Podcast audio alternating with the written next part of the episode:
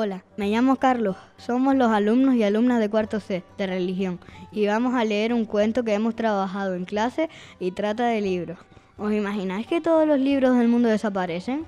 Pues este cuento se llama El día que desaparecieron los libros, pero no tiene final, lo hemos inventado nosotros. Aquella mañana del mes de septiembre nadie podía creer lo que había sucedido.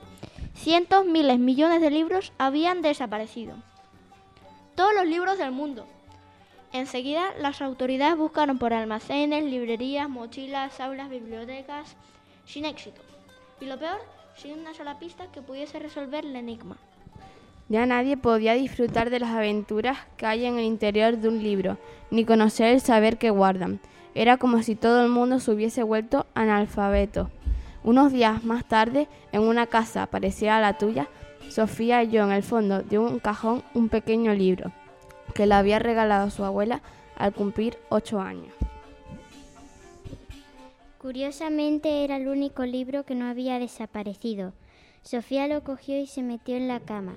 Apagó la luz y en el silencio de la noche escuchó un susurro.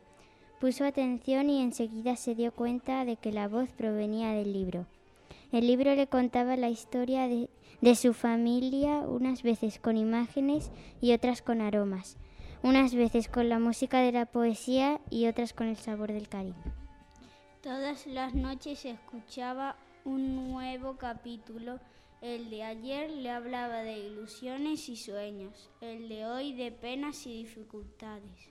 Sofía guardaba en su corazón el secreto de su libro.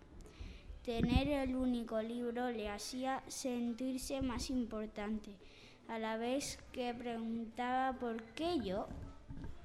Una noche, al acostarse con sus libros, a Sofía le sugirió una pregunta. Todos los libros han desaparecido. ¿Y tú por, por qué no te has ido con los demás? El pequeño libro respondió que las, que las gentes estaban olvidando la lectura y todos y todo lo que encierra de historias y de aventuras, de saber y de sentimientos.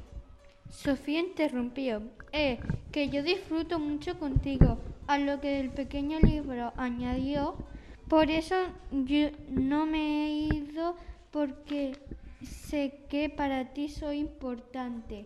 Me cuidas, disfrutas con cada párrafo que lees, pones tu vida en mis páginas y y por eso yo vivo para ti y estoy contigo. Sofía llevó el libro a su corazón y se quedó dormida. A la mañana siguiente nadie podía creer lo que había sucedido.